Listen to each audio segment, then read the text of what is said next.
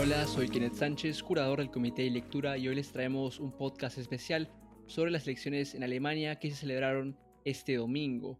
Estas elecciones han sido muy disputadas y son particularmente especiales debido a la salida de Angela Merkel, quien no ha participado en la elección y como sabemos ha sido la canciller del país europeo durante casi 16 años.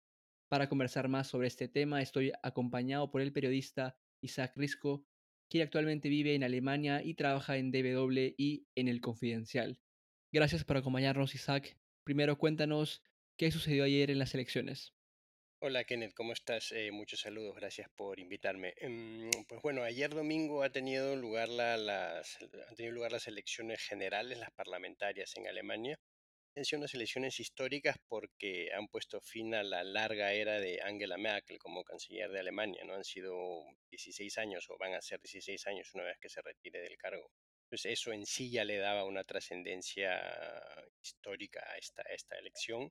Y, y, por lo demás, lo, lo, que, lo que, lo que hemos visto ha sido una, una elección bastante sorprendente y bastante incierta, sobre todo para los parámetros de Alemania. Hace muchos años que no se veía una elección tan abierta, tan disputada, con un final también incierto, porque mm, hemos visto eh, que los dos partidos principales, los que han controlado la política de este país desde la posguerra, es decir, desde el final de la Segunda Guerra Mundial, se han reducido bastante, ¿no? Son los conservadores, de la centro derecha, la CDU-CSU, y el SPD, los socialdemócratas, ¿no? de la centro izquierda. Siempre han sido partidos grandes, eh, de más del 30% de, de, los votos, incluso más del 40% en su momento, y ahora ambos han quedado reducidos eh, en el voto, ¿no? Al 25% más o menos. El, SPD ha ganado con una ligera ventaja entonces eso está marcando el, eh, digamos, un cambio histórico también por, un cambio muy grande en el sistema de partidos alemán, ¿no? Porque estos dos partidos dominantes dejan de ser tan dominantes. Sí, claro. ¿Y cuáles son los números que tenemos ahora? ¿Cuáles son las expectativas de formar coaliciones? ¿Cuántos asientos ha conseguido más o menos cada partido? Bueno, eso está, se está todavía, eh, los resultados son preliminares, ahora no, no sé si eh, te puedo decir ahora exactamente cuántos escaños, porque eso también, o sea, los curules, ¿no? eso varía un poco.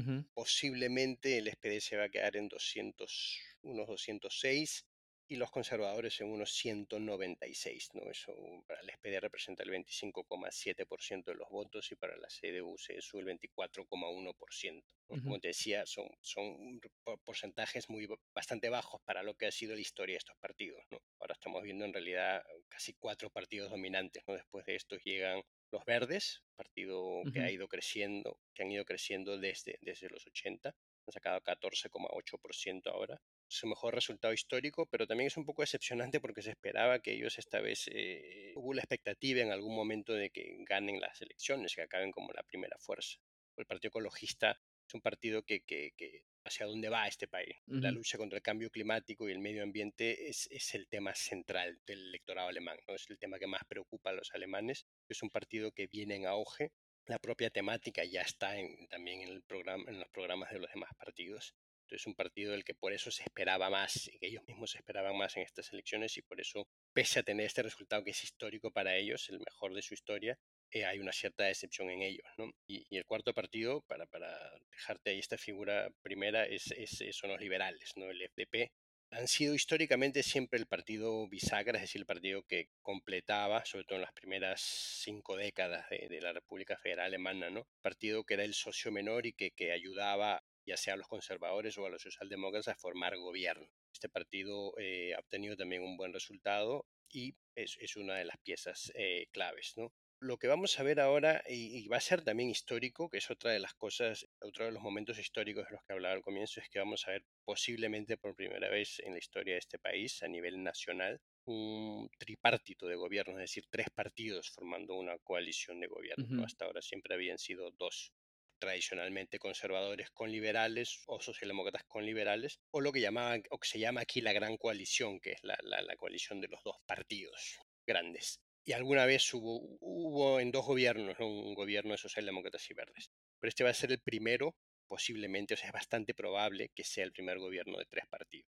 Y eso también plantea la interrogante de qué tan segura o qué tan gobernable va a ser Alemania, cómo va a ser la gobernabilidad de Alemania. Es un país que acostumbrado a cierta solidez. En Europa se compara esto mucho con Italia, sobre todo en Alemania, ¿no? Porque Italia tiene la posguerra tradicionalmente gobiernos mucho más inestables, ¿no? que se acaban muy pronto, mociones de censura. Eso en Alemania no se ha visto hasta ahora mucho. Y esa interrogante surge ahora de qué tan, qué tan gobernable va a ser Alemania con este nuevo sistema de partidos, ¿no? y con un, primera, por primera vez en su historia, pues posiblemente con un tripartito en el gobierno. Sí, cuéntame un poquito más sobre este tripartito. ¿Quiénes son los partidos que podrían ser parte de esta coalición? Cuéntame cuáles son las posibilidades que se barajan, cuáles son las conversaciones que se están teniendo.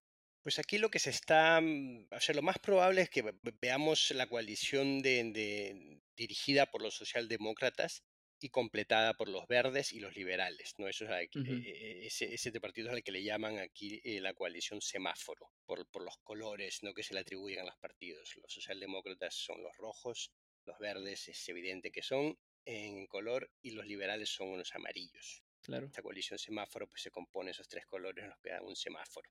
Es la que más eh, probable se considera ahora mismo por el hecho de que el, el SPD ha ganado las elecciones. ¿no? La otra combinación que se podría dar es que el partido que ha quedado segundo, los conservadores, dirijan el, tripartito. Em, no sería la primera vez que pasa, es extraño, pero no sería la primera vez que pasa que el, partido que queda segundo consiga formar gobierno. En ese caso, esa coalición de tres estaría conformada por los conservadores, los verdes y los liberales. ¿no? Em, eso es lo, que le llaman aquí eh, Jamaica, por la bandera de Jamaica otra vez, ¿no? por la combinación de colores. ¿no? Y mm, esas son las combinaciones más probables ahora mismo. Ah, numéricamente es posible o sería posible que haya otra vez una gran coalición, probablemente, o sea, numéricamente, pero no la quiere ninguno de los dos, es la que gobierna actualmente y, es, es, mucho menos probable que ocurra eso. Sí. Y cuéntame sobre el CDU, CSU, ha sido el que tenía la caída más importante en lo que respecta a porcentaje de votos y votos en total, ¿no? Si no me equivoco. Sí, sí, sí, o sea, la, la, la, la CDU-CSU... El partido de Merkel. Es el partido de Merkel, exactamente, el partido de Merkel. Es el partido que más ha gobernado este, en la historia de este país, ¿no? Es el, partido que se identifica prácticamente con el poder en la Alemania federal, ¿no? De los ocho cancilleres que ha habido, cinco han sido de la, de la CDU-CSU.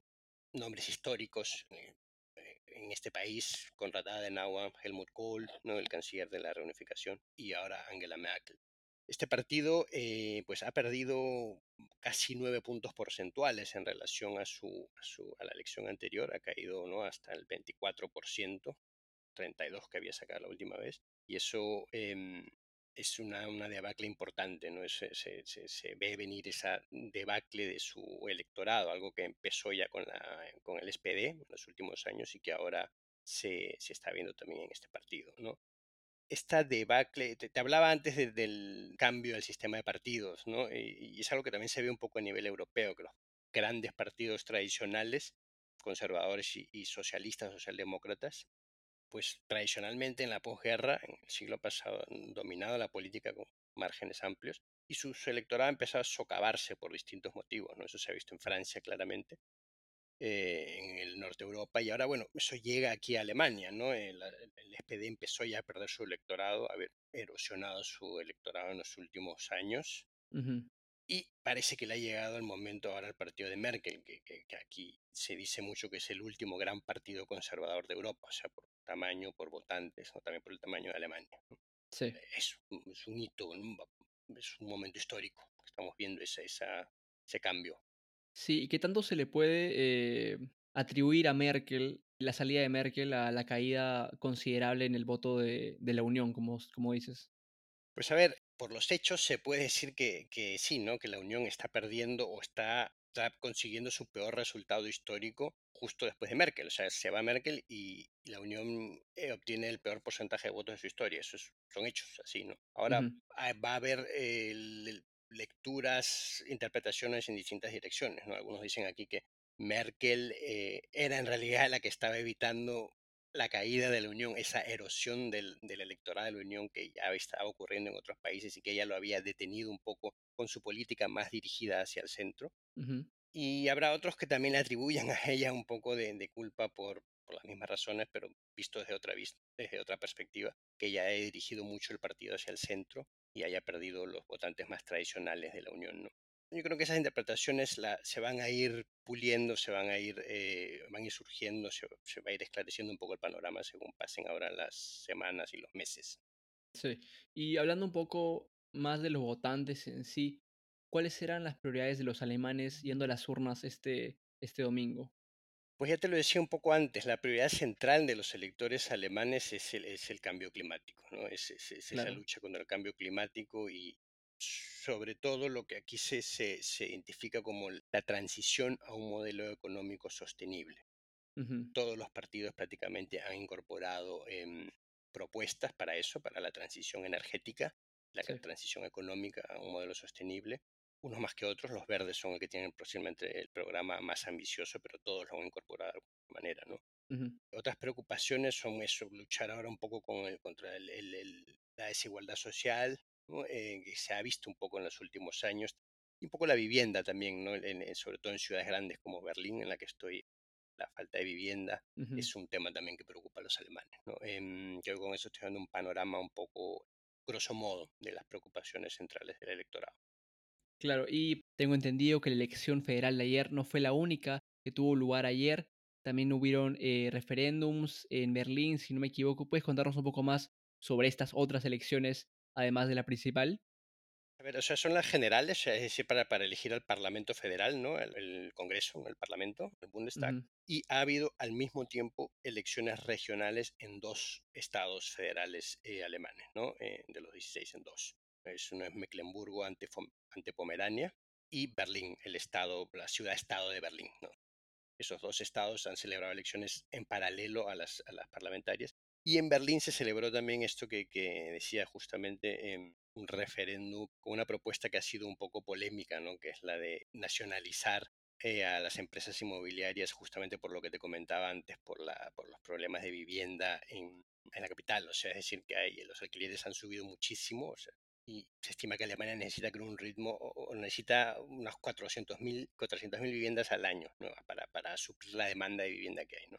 Y bueno, en Berlín esa, esa, esta tendencia, esta evolución lleva años, eh, los alquileres subiendo mucho, también porque Berlín es muy atractivo para, para muchos europeos, ¿no? eh, ahora también británicos por el Brexit. ¿no? Entonces eh, la capital se ha empezado a llenar de mucha gente, europeos que, que, han migrado aquí, que no necesitan permiso de trabajo, ¿no? por, la, por la libertad de movimiento en, en Europa. Y, y, también alemanes, ¿no? Entonces esto ha empezado a, a crecer mucho y, y, el problema de vivienda es grande, los alquileres son carísimos y pues surgió una iniciativa para expropiar a las empresas inmobiliarias que tienen más de 3.000 departamentos, porque esta iniciativa o muchos ciudadanos también consideran que, que las empresas están, están cobrando demasiado, que están subiendo demasiado los alquileres uh -huh. por, por, la demanda tan alta que hay, ¿no? Están ganando, o sea, lucrando demasiado con los alquileres, ¿no? Eh, esto ha tenido el, el, apoyo de la mayoría de los ciudadanos, ¿no? Ha sacado el 56%, si no me equivoco, el referéndum, ¿no? Ahora, no es vinculante tampoco, Exacto. ¿no? O sea, es simplemente una manera de presionar al gobierno regional que va a entrar ahora. No es vinculante, entonces vamos a ver aquí todavía un forcejeo, yo creo, bastante importante de años. No sé, esto creo que en el mejor de los casos servirá para que el gobierno regional pues de, implemente medidas para, para intentar solucionar este problema y, que funcione, ¿no? En el peor de los casos, pues vamos a seguir viendo todavía problemas de vivienda y iniciativas así, ¿no? Que no se sabe tampoco qué, qué, qué efectividad pueden tener, ¿no? Que el referendo es controvertido porque muchos dicen que en realidad no se construyen casas así, no se construye ni una casa nacionalizando las inmobiliarias y que va a conducir a que la demanda o que la oferta se reduzca incluso más. ¿no? O sea, es controvertido por varios o sea, hay mucha gente a favor, pero también mucha gente en contra, mucha gente que no está de acuerdo con esto. Claro. Y bueno, para finalizar, ¿algo más que crees que el público debería saber sobre esta elección? Quizá lo que se viene. Pues yo creo que va a ser, eh, a ver, vamos a tardar mucho en ver gobierno, podemos tardar semanas e incluso meses, eso no, no es raro, en Alemania ya pasó el, el, la última elección, que tardaron cinco meses en, en formar gobierno. Creo que es una elección muy importante para Alemania y para Europa porque no solo simbólicamente se está cerrando la era de Angela Merkel, que es una era muy importante para Alemania y para Europa, porque está abriendo una de la que van a depender muchas cosas. ¿no? Alemania es el motor económico de, de, Europa y Alemania tiene por sus condiciones estructurales, económicas, sociales, tiene, creo yo, las posibilidades de impulsar esa transición energética, ecológica hacia una economía sostenible que es necesaria Creo que Alemania tiene esas posibilidades y si el gobierno que se va a formar, ese tripartito del que hablábamos, eh, lo consigue hacer, consigue tener la fuerza, consigue tener la voluntad, pues podríamos ver un país que, que en Europa va a llevar la batuta de, de, esa transición energética y en el mejor de los casos también impulsarla en otros países del mundo, ¿no? O sea, eh, impulsarla hacia el resto del mundo, ¿no? Sí. Entonces yo creo que es una elección así importante, empezando así de Alemania para Europa y para el escenario global en respecto sobre todo a eso, a la transición energética. Sí. Muchas gracias Isaac por tu tiempo para esta entrevista. Eso ha sido todo aquí en este podcast especial del Comité de Lectura. Nos vemos en un próximo podcast. Hasta luego.